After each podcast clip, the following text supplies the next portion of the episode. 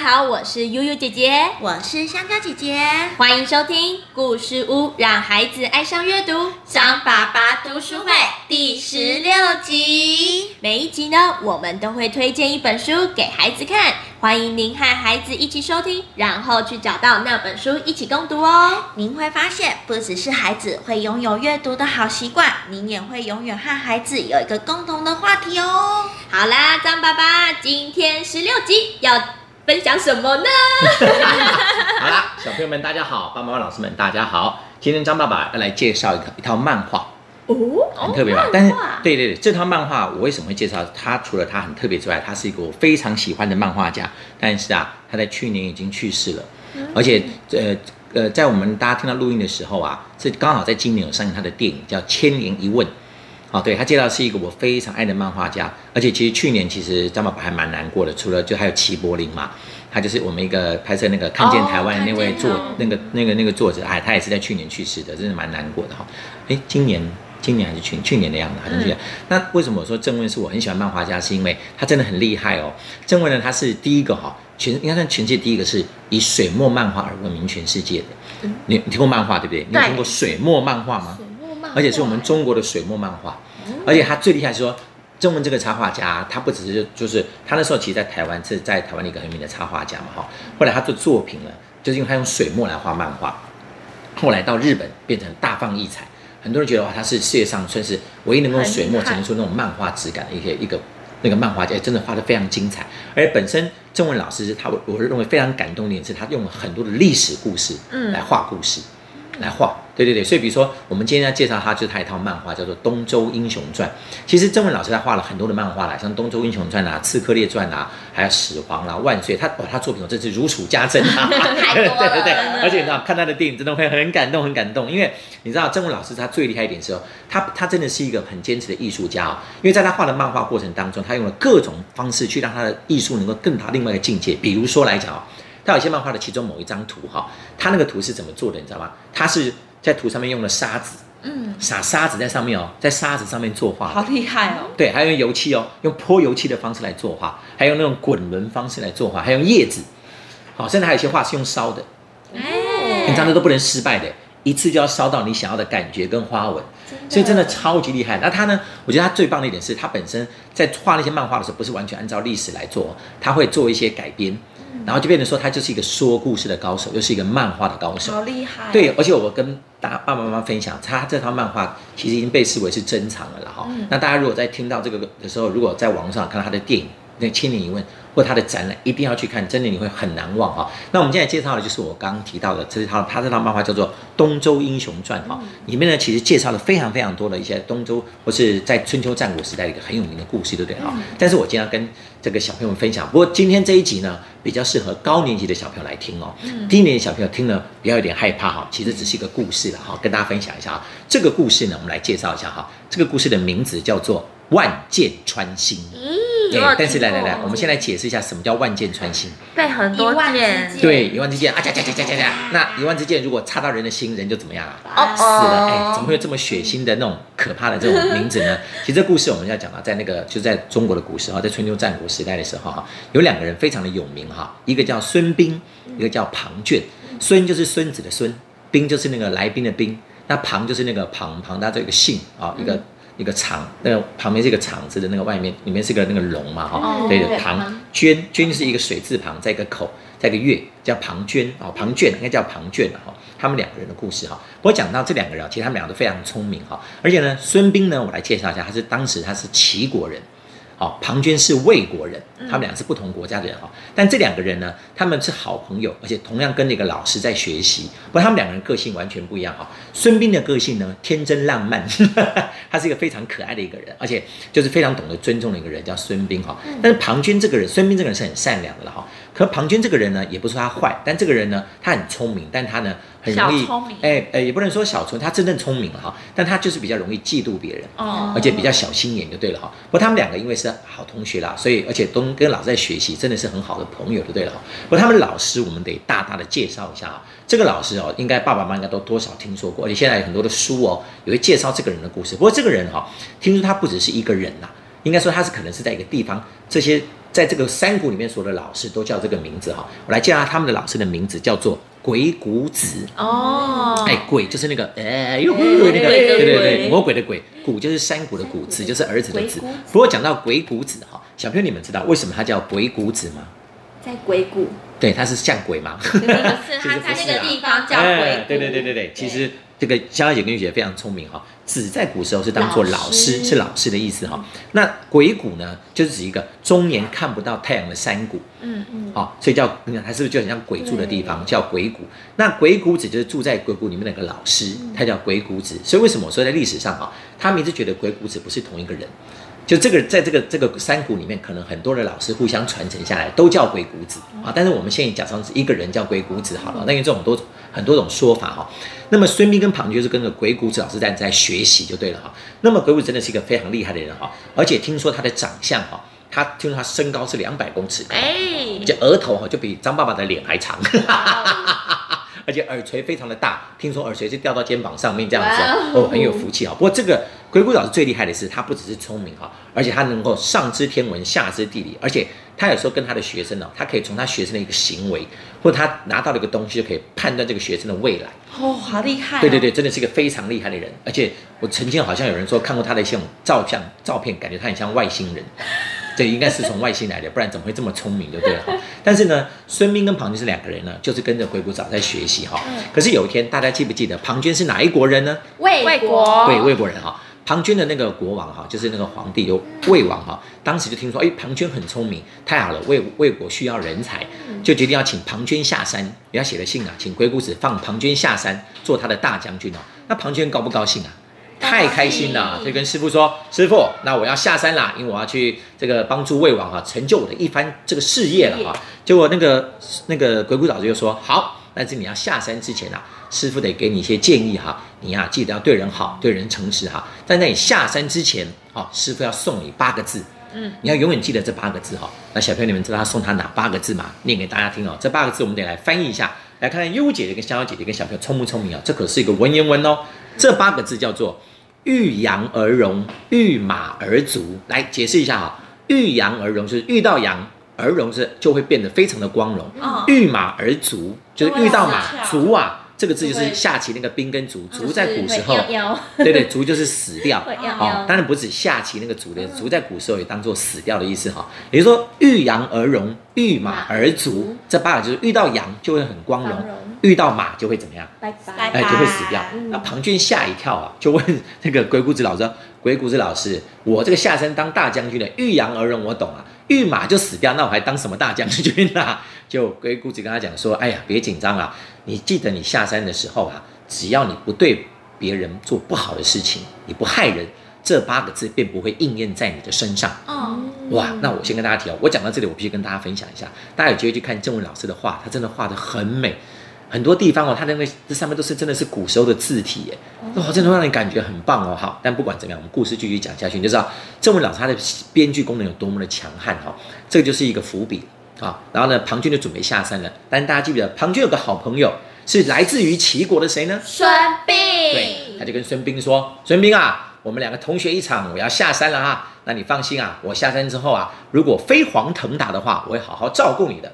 ”大家知道孙膑这个人很纯真、很善良，也不太会讲话。好啊，好啊，哎，他就说好啊，好啊，好啊。他跟庞涓就说拜拜：“那庞涓啊，那没关系的，如果有一天你流落街头也没关系的。”庞涓那个是庞涓当然非常生气，什么我流落街头？我告诉你，我一定会飞黄腾达的，而且如果飞黄腾达，我会好好的照顾你。而且孙膑，我告诉你，如果将来我没有好好照顾你的话，我就会万箭穿心而死啊！小朋友，你们想想看啊，哪有人平常是这么讲话的？所以你知道庞涓这个人非常的怎么样？自大，自大跟骄傲，说我如果没有好好照顾你，我就会万箭穿心而死。那孙膑就说：“啊啊啊，师兄啊，你千万别这么说了哈，没关系的，真的这个同学没关系，你不要这么讲哈，你这个你真的流落街头也没关系。”庞涓听了更生气，告诉你，我如果没有好好照顾你，我就会万箭穿心而死。好，我下山了，就这么样啊。庞涓就下山了。庞涓下山之后啊，他一到了魏国，他刚到门口，他就很高兴。为什么呢？小朋友来猜猜看哈。他一到门口就发现魏国当时呢正在祭祀，就在拜拜大拜拜。那时候城门口就放了一只。那小朋友你们知道，古时候人祭祀的时候啊，会用什么来祭祀？你知道吗？羊对，会烤全羊，就放了一只烤全羊在城门的门口为。什么要放孙羊？对庞涓一看到一烤羊啊哦，羊烤全羊代表是对上天的一个尊重，我用整只的羊来祭祀给你，拜拜送给你，好送给老天爷吃就对了哈。结果你们知道，庞涓一看那只羊就开心了，小朋友来猜猜看为什么呢？育羊而荣。哎，小朋友果然厉害啊！孙我们的优姐跟小姐姐很厉害，对，因为她想起了师傅跟她的话，说她的话怎么样？遇羊而荣，哎，果然没有错哈。庞涓看到羊可开心了哈。果然，他一进了这个魏魏国之后，魏王发现哇，庞涓很聪明，因为他当了大将军，而且庞涓也立了很多的战功，打败了周围的很多小的国家。但大家千万不要忘记了哦，以庞涓的个性，他立了很多的战功，打败很多小的国家之后，他的个性就变得怎么样？越来越更骄傲了。但是这个时候，魏王突然想到，听说庞涓还有个同学叫做孙膑，听说他也很聪明，而且听说他还是《孙子兵法》的作者孙武的孙子。哎呀，那一定很厉害。那他就请庞涓啊，请这个鬼谷子也让孙膑下山，因为他心里想说，太好了，我如果魏国有了孙膑跟庞涓两个人加起来，不就太强大了吗？结果这时候，但是小朋友你们猜猜看，庞涓希望孙膑下山吗？不希望。他可不喜欢，但是没有办法，魏王有命有命令他嘛哈，他只要写信给鬼谷子了。鬼谷子知道孙膑要下山啊，他就跟孙膑说啊，孙膑啊，这个庞涓啊，你的同学啊，说希望你去魏国，魏王希望你去，但是啊，你的同学庞涓啊，他不是一个心地非常善良的人，师傅建议你别去了。但是啊，孙膑就说：“师傅，师傅，这庞涓是我的好朋友，他说过会好好照顾我的啊。” 结果你知道，这个鬼谷子就啪，好吧，那如果你要下山的话啊，师傅呢得送你两样东西，好，你下山可要记得这两个事情啊。第一个，送你把你的名字先改一下，你本来叫孙膑，现在改名叫孙膑啊。小朋友，那病这个字怎么写呢？其实是旁边啊有个肉字旁，哦，有个肉字旁就对了哈，旁边再就是肉字旁加个冰。好、就是那个肉字很像那个哪个字啊？月月亮的月，哎，对，像月亮的月那个字，然后冰叫变成念病，改叫孙膑。就孙膑就说啊，师傅，为什么你现在改名叫孙膑啊？好奇怪啊！好，请问 第二样礼物是什么呢？那个师傅就说好，给你一个锦囊。前面这张锦囊就是古时候一个挂在脖子上的一个小哎，像香包一个小袋子。师傅就说啊，孙膑，你记得哈、我把你的名字加一个肉字旁，好，那么这个肉字旁呢，在古时候这个肉字旁也当做膝盖的意思了，哈，你看膝盖的意思，好，我帮你的名字加个膝盖，另外我在你的身上放个锦囊，锦囊。这锦囊呢里面有一张纸，好，这纸里面写了一些事情，啊，你不能打开来，你有了生生命危险的时候才可以打开这个锦囊。啊，就孙膑就说：“师傅，你怎么讲的这么可怕？把我的名字加个膝盖做什么呢？而且你说我会有生命危险的时候可以打开这个锦囊，好奇怪哦。不过师傅，谢谢您啦，那我就下山了。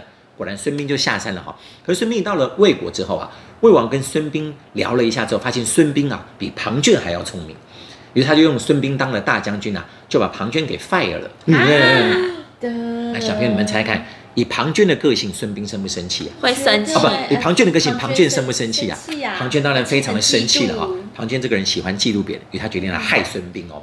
他就写了一封假的信，而且这假的信哈、还是用孙膑的笔迹写的，用假装孙膑的名字写的。那上面内容是什么呢？简单翻译给大家听，因为它是文言文，翻译给大家听哦。上面是这么写的哈、我他写的事情上面就写说，我是孙膑，来到魏国一段时间了，发现魏王根本是个大傻瓜，什么都不懂。哎呀，跟他讲话好无聊啊！我决定去别的国家了，再见 啊！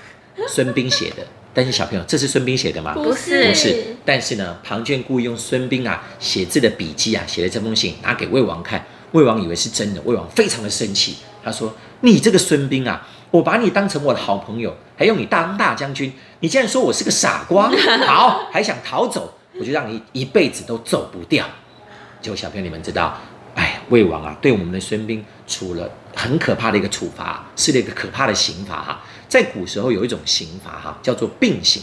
那个并啊，就是我刚刚讲的哈，一个肉字旁加个兵，并并什么叫并刑呢？并行这种刑罚很可怕，就是把人的两颗膝盖骨给削掉。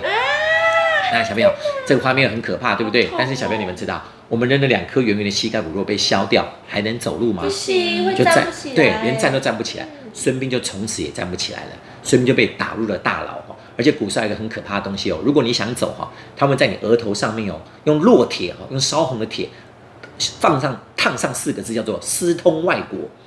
所以你看他脚又被不能走了，头上又被刻了一个印章，上面四个肉都烂掉，上面写着“私通外国”四个字，就被丢入了打入了大牢，就对了。那孙膑当然很可怜，说我为什么落到这样的地步？他根本不知道发生了什么事情。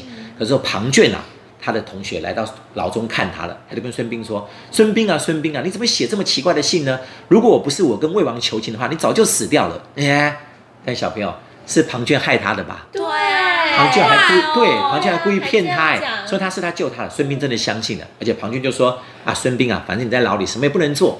听说我走了之后呢，鬼谷子老师啊介绍，还有教你一些厉害的东西。你又是孙武的孙子，对不对？你应该懂一些厉害的东西，就写来送给我吧，我会帮你发扬光大的，但是会让你活下来的，你放心好了。”孙膑觉得很感激哦，就开始写他懂的东西。但小朋友，你们知道这时候啊，孙膑知不知道是庞涓害他的啊？不知道，不知道，不过还好，这时候啊，古时候哦，有一种管理监狱的人，你们知道叫做什么吗？狱狱卒，卒，对，上节小朋友说管理员，对啦，管理员没错，对不对？你可以叫他管理员，也可以叫他狱卒，就是管理监狱的人哦。他们那个狱卒是一个很有正义感的人哦，他看不下去了，因为他知道事情的经过是什么，他就跟孙膑说：“孙膑啊，你这个傻瓜，你知不知道啊？其实是庞涓害你的啊！而且你知道吗？孙膑告诉你，等你把这些东西写完，庞涓就会把你怎么样啊？杀掉，把你杀掉。而且如果你不写，庞涓会把你怎么样？杀把你掉杀掉。之后孙膑听了之后好难过，掉下了眼泪。他说：“我的师兄啊，你为什么要这样害我？”可是小朋友你们看哦，孙膑就想说：“我写了，写完他会杀我，那我不写呢，他也他会杀你。那我现在有生命危险了，该怎么办呢拿出警啊！紧啊！小朋友，你们果然聪明，而且相对有个又觉得太聪明了。就这时候他突然想到啊，小朋友，孙膑就说：“小朋友，师傅，我终于懂了，难怪你帮我的名字加个什么膝盖，原来你知道我会被烧割掉膝盖，而且你还给我锦囊，生命危险还可以打开来。结果真的，孙膑赶快把他身体里面的锦囊拿出来哦，衣服里面锦囊拿出来，发现锦囊里面真的有一张纸，纸一打开之后，纸上面只写了三个字。小朋友，你知道哪三个字吗？你活该！哎，香蕉姐讲的好好，我觉得蛮有道理的，应该写没中奖，对，应该写你活该或是没中奖。哎，谁叫孙膑不听师傅的话呢？对啊结果孙膑当然不是写你中奖啊，或者是什么你活该哦，不是，师傅不会这么坏哈。师傅上面只写了三个字，在那纸条上面只写了三个字哦，上面写的很难懂的，叫做“炸风魔”。来跟大家解释，炸风魔是哪个字？炸就是奸诈的诈，疯就是疯掉的疯，魔就是着魔的魔。那你小朋友你们猜看，炸风魔这三个字是什么意思？假装自骗假假装。人家自己疯掉，假装疯掉跟着魔的样子，嗯。对，就是叫孙膑这时候只有一种方法可以活下来，就是假装自己怎么样？疯疯了掉。疯掉。就真的哦，孙膑就说谢谢师傅给我的意见，真的，他现在只有假装疯掉才有机会机会活下来。就真的哦，孙膑从那天开始哦，每天在牢里面就在开始唱歌，对呀、但是小朋友他假装疯掉，庞涓可没有这么笨哦。庞涓就说：“我的这个同学真的疯了吗？我才不相信呢！来人呐、把孙膑关到另外一个地方去。”哎，庞涓真的很坏，他把孙膑关到什么地方去？小朋友你们知道吗？把他关到猪圈去了，就是猪住的地方。那小朋友你们知道，古时候啊，猪圈啊是很恶心的，不像我们现在比较干净，上面地上都是什么？大便，泥巴跟猪屎猪便便，对。结果你知道，孙膑被关到猪猪圈就，觉得很难过。他说：“我的同学啊，你何苦这样的来这样子来逼迫我呢？”可是孙膑可以恢复正常吗？不行不，行。就孙膑从那天开始唱歌唱得更大声，而且更夸张的是哈，只要人拿东西来给他吃哦他，都不孙膑就会说：“我对我才不吃那种东西的，我有我自己喜欢吃的东西。泥土，”对，他就把地上的泥巴跟猪大便拿起来吃掉。哦对，就这很多人就说孙膑真的疯了，但庞涓说，哈，孙膑连猪大便都吃，他应该是真的疯了，好，就不理他了。孙膑真的活下来了，可是有人会救他吗？嗯，对啊，怎么办呢像没有欸 对啊，还好你们记不记得孙膑是哪一国人啊？齐国对，齐国人。齐王决定派人来救什么？孙膑啊膑就你知道，齐王这时候想要派军队来，可是还好，你们知道，不要担心哦。这时候还好，齐王身边有聪明的人，他就说这个齐王啊不能这样去救孙膑，太危险了。好，因为孙膑这个不太好，不太好，得有个方法哈，我们偷偷的去送礼物，把孙膑再怎么样，偷偷的换出来换出来，这样比较安全。真的哦，他们偷偷送礼物去给魏国，再偷偷再把怎么样孙膑给救出来。但孙膑要被救出来的时候，孙膑在哈出魏国的时候，他躲在那个礼物的箱子里面哈，偷偷打开礼物的箱子一看，看到了庞涓跟魏王，看到庞涓之后啊，心中啊非常非常的痛苦。他说啊，我的师，我的同学啊，你为什么要害我到这样的地步？好，我现在要出去了，我就要让你应了你的誓言。小朋友，你们还记得庞涓曾经讲，庞涓曾经讲过什么话吗？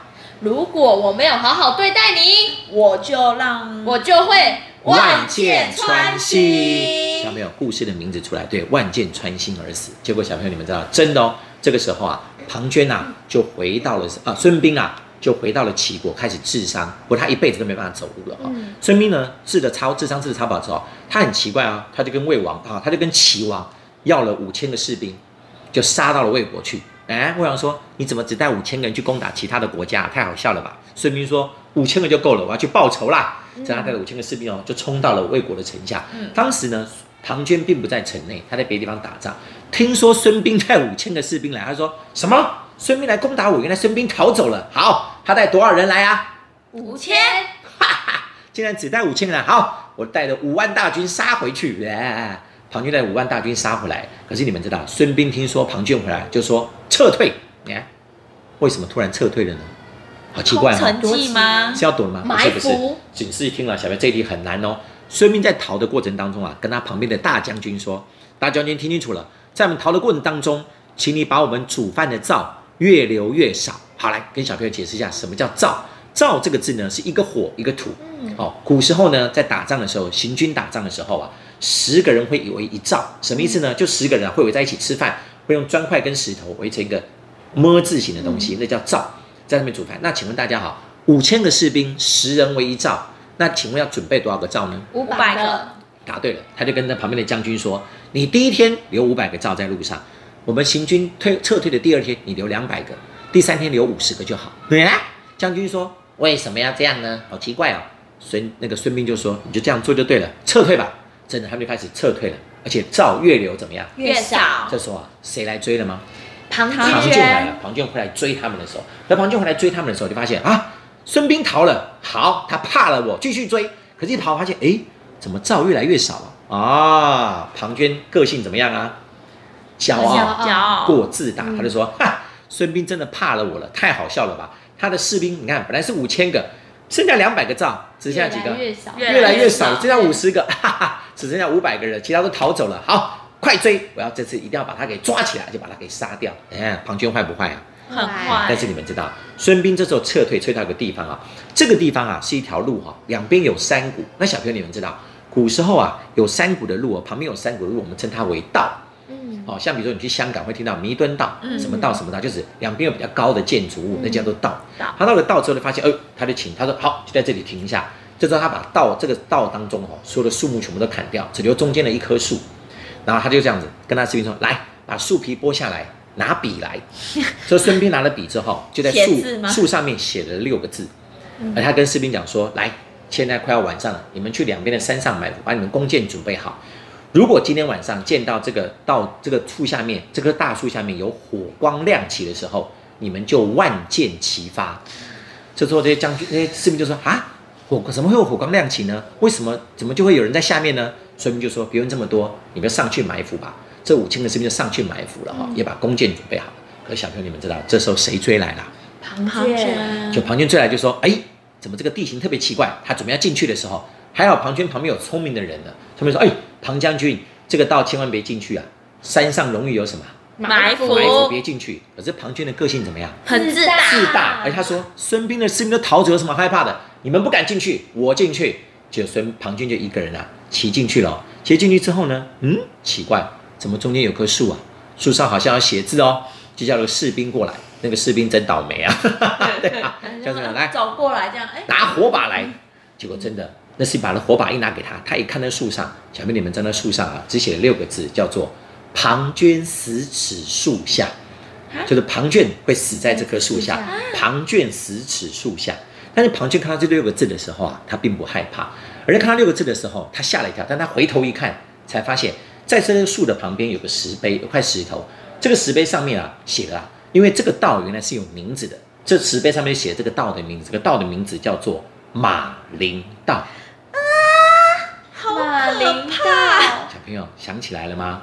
玉玉马儿儿足，答对了，对，就他庞涓看到四个字、三个字的才害怕。马临到，就想起了师傅说的话：“御马而而足足。”就这时候啊，在他死前看到最后的画面啊，就是万亿万支箭向他飞过来，他就这样死在树底下了。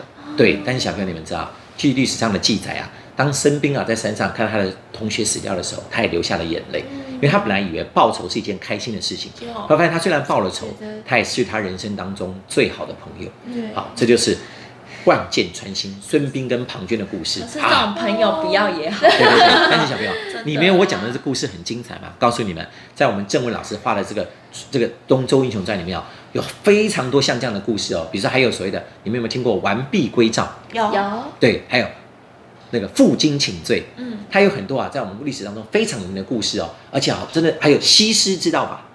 西施美女西施知不知道？嗯哎，也有她的故事哦，都有很多非常有名的，而且她用漫水墨漫画的方式展现，真的非常值得收藏。建议大家可以去收藏郑文老师的作品，而且真的他已经去世了，哎，真的是太难过了。千年一问呐、为什么他就这样走？为什么天才总是那么的英年早逝呢？对啊，太对啊好啦好啦，这故事真的是鸡皮疙鸡皮疙瘩都起来了，而且其实前面有很多伏笔告诉，你们一个秘密哦这里面还有一个伏笔。